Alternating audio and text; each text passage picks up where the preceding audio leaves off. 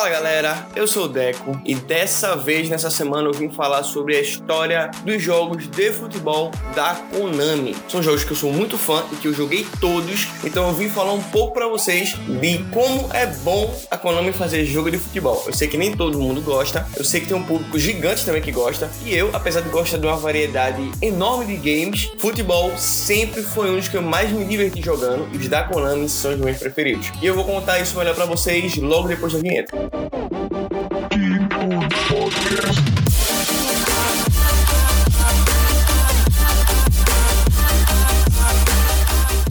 Konami não começou trabalhando com o que é o mais famoso hoje, que virou a sequência do PES, que era conhecido como Win Eleven, depois virou PES e é o que tem até hoje. Ele começou com um jogo chamado Internacional Superstar Soccer. Ele foi lançado em 1995 para o Super Nintendo. Era um jogo muito bom e era muito revolucionário para a época. Eu sei que tem muita gente que é hoje muito mais nova e talvez só tenha ouvido falar desse game, mas ele era uma febre. Uma febre, foi usado até em propagandas na época. Ele tinha um nível de complexidade assim que era inédito inédito em outros jogos. Por exemplo, um, um nível de complexidade é que os, os, atletas, os jogadores, eles podiam iniciar uma partida com desempenho baixo, assim, eles com desempenho comprometido, ele poderia iniciar um, uma partida com desgaste físico, não estando no seu 100%, podiam mudar os técnicos. A impressão que o game passava é que você realmente estava numa partida, em tudo que envolve uma partida. De gerenciar quem está melhor fisicamente, de escolher quem é o técnico, de coordenar uma escalação. É um game que trazia uma complexidade e que abordava de um jeito que você desconhece. Era algo novo, totalmente novo, em 1995, vê só. Tinham craques no jogo que eles não existiam. A empresa na época, eles não tinham direito de usar o nome dos jogadores da época. Então, a solução deles foi criar nomes fictícios para os personagens. E é engraçado como virou um marco e até hoje são muitos memes que também são lançados para essa galera que é mais antiga e que jogava. Tinha uns jogadores com nome como Paco, Fontana, Redonda, Capitale, Paz, Fidrini. E tinha um que era inesquecível, que é o que eu tô falando, que é o que mais virou meme, que ele era.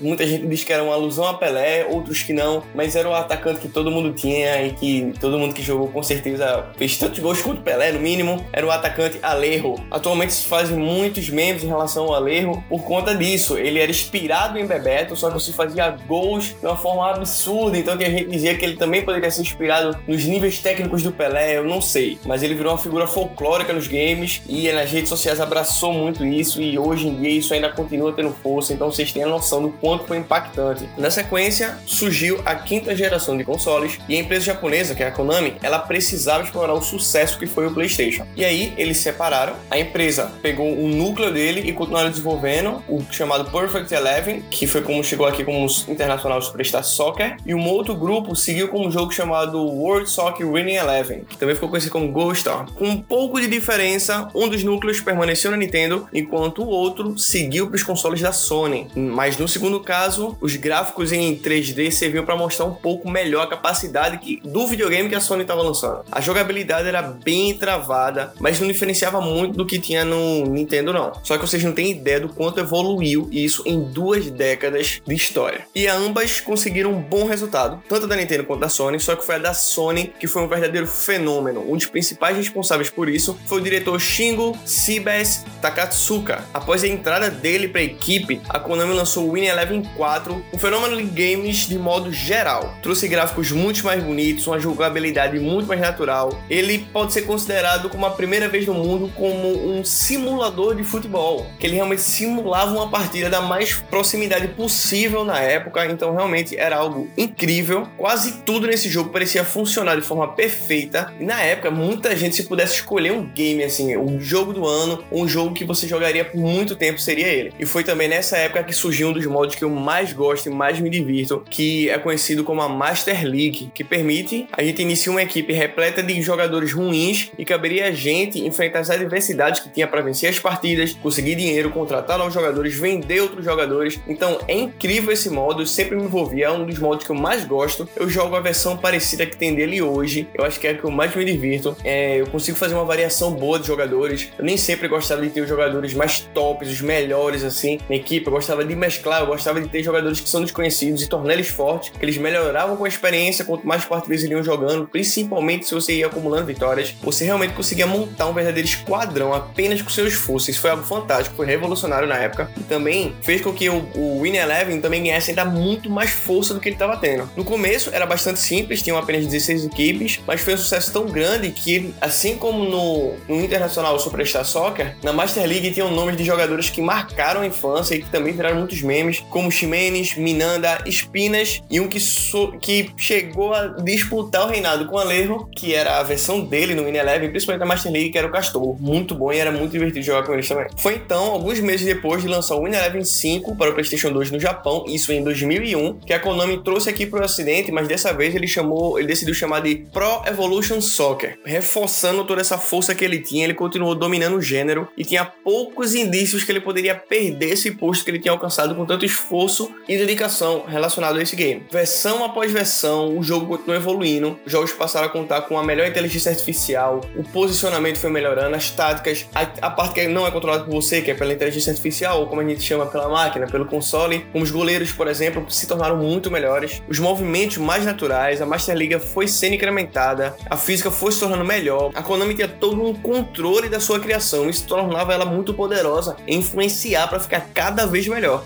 Pro Evolution Soccer passou para sua época de ouro. Cada novo lançamento era um fenômeno, era um sucesso. Em todos os aspectos ele vinha agradando tanto a, tanto a críticos quanto aos fãs. Parte disso devia à política de lançamento da empresa. Ela colocava na franquia no mercado japonês o Win Eleven, aproveitava para coletar as opiniões de jogadores e implementava as versões melhoradas disso já na Europa. E como a Konami não tinha todo o dinheiro que a Electronic Arts tinha para investir na aquisição de licenças, nos nomes, os gamers da Konami, a galera que curte jogar jogos da Konami como eu, sofreu com a falta de clubes e jogadores com seus nomes reais. Por isso, desde a época do Internacional Superstar Soccer é comum a gente ver um grupo de fãs editarem os jogadores, editar os nomes, as características, a aparência que também foi permitido no, no PES para tornar um pouco mais próximo do que, é que a gente vê na realidade. E ocorreu também a pirataria nessa época, onde o pessoal fazia modificações em toda semana com novas atualizações, saía um game, o do PES, com as atualizações, por exemplo, de transferência, de aparência que ocorria na semana ou no mês. Também foi muito popular, conhecido como Bomba Patch, que ele saía várias modificações, sempre tendo camelô, a galera do camelô ganhava muito dinheiro. Eu me lembro muito que eu ia até o camelô e tinham muitos, muitas barraquinhas vendendo, muita gente comprando, era realmente um sucesso. PlayStation 2 ele foi um sucesso e o PES nele tinha ainda esse apelo social que tinha essa modificação. Hoje em dia existe até um meme que diz que o Bomba Patch é melhor que qualquer outro jogo lançado porque ele está 100% atualizado. Então quando um jogador, por exemplo, agora no carnaval mudou a coloração do cabelo, no Bomba Patch isso era atualizado também. Isso dava muita força também pro jogo e para todo mundo que curtia o jogo, porque virou também uma piada. Eu tenho um Bomba Patch mais atualizado. Então tinha uma, uma circulação do produto muito grande. E quando ele começou a sentir que começou a perder a concorrência, foi quando ele implementou esse editor que a gente conseguia alterar fisicamente os jogadores, os uniformes, os nomes, tudo. A gente conseguia mudar tudo. Então a gente conseguia montar uma liga ou aproximar ela, aproximar os jogadores mais da aparência real. E isso foi uma força também para combater, já que eles não conseguiam ter as licenças, nem dos times, nem dos jogadores também. Até ligas o pessoal fazia. Contudo, com a chegada da sétima geração dos consoles, a Konami resolveu mudar a numeração da sua franquia. Com medo dos jogadores acharem que um Pro Evolution Soccer seria inferior a um FIFA 8, a empresa também decidiu fazer o ano do título, mas infelizmente essa não foi a principal alteração que a gente veria nesse caminho. Criaram uma nova engine e no PES 2008 sofria com um irritante tempo de resposta, era muito chato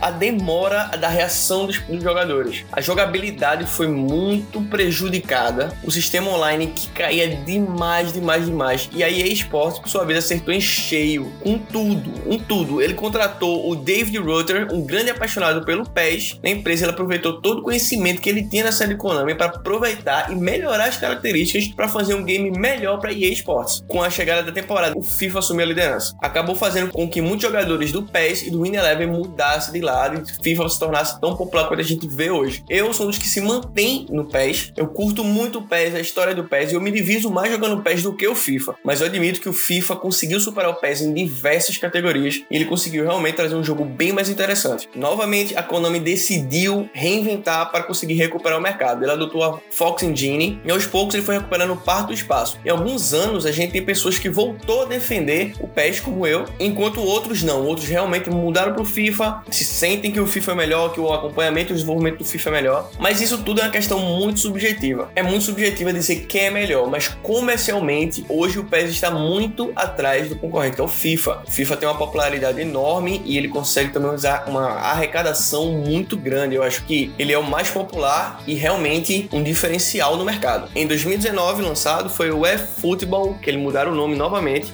continuou sendo PES, só que veio o eFootball na frente em 2020, tá caminhando novamente na direção da, de tentar retomar o PES ao topo. Essa disputa é muito saudável, a Konami e a EA Sports trabalham de, de modo muito honesto e com uma briga, uma disputa muito acirrada e que só quem tem a ganhar somos nós, gamers que adoramos toda essa franquia e tudo que é envolvido. O PES, ou Win Eleven, como vocês preferirem, é um dos games que mais acompanhou a minha história, porque realmente eu joguei todos, não joguei todos os FIFAs, joguei muitos, mas ainda assim, talvez por apego, não sei, mas eu sempre preferi o PES. Muita gente diz, ah, joga o FIFA novo, vai mudar de opinião, espero jogar, espero realmente jogar. Talvez eu não mude de opinião, talvez eu fique com os dois, mas eu sou um defensor pelo que acompanhou a minha história, então eu, eu gosto muito do PES, continuarei jogando PES, se possível continuarei, passaria a jogar o FIFA também, porque não precisa jogar um ou outro, pode ser os dois, mas eu vim contar um pouco a história do que acompanhou a minha história. Espero que tenha explicado de uma forma simples, que vocês tenham gostado. E é isso. Assim que vocês puderem, ouçam esse episódio, espero que vocês gostem, mostrem pros seus amigos fifeiros, mostrem pra galera que curte o PES, mostra para todo mundo e, claro, sejam muito bem-vindos que tá ouvindo isso aqui pela primeira vez. Esse podcast fala sobre muitas coisas nerds e eu adoro falar e fazer esse podcast para vocês. Tô gostando muito que a audiência tá repercutindo e tá aumentando e tá sendo um excelente trabalho. Muito obrigado por tudo. Espero que vocês estejam gostando e na próxima segunda-feira eu tô de volta. Tchau!